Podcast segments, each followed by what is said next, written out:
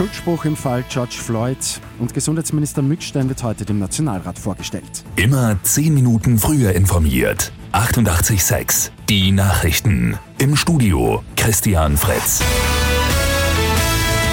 In den USA hat es das Urteil in dem Prozess um die Tötung des Afroamerikaners George Floyd gegeben.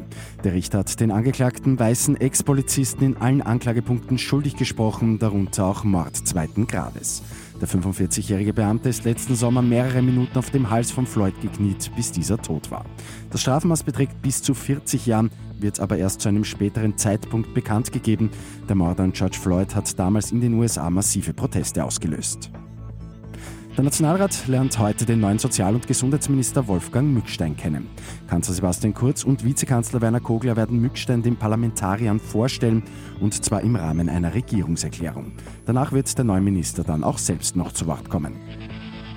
Die Staatsanwaltschaft Eisenstadt ermittelt in der Causa Kommerzialbank Mattersburg gegen den burgenländischen Landeshauptmann Hans-Peter Doskozil wegen mutmaßlicher Falschaussage. Doskozils Diensthandy ist beschlagnahmt worden.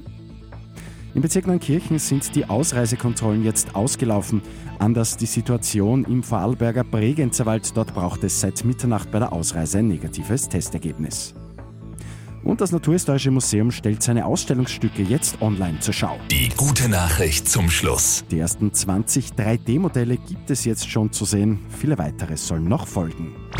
Mit 886 immer 10 Minuten früher informiert.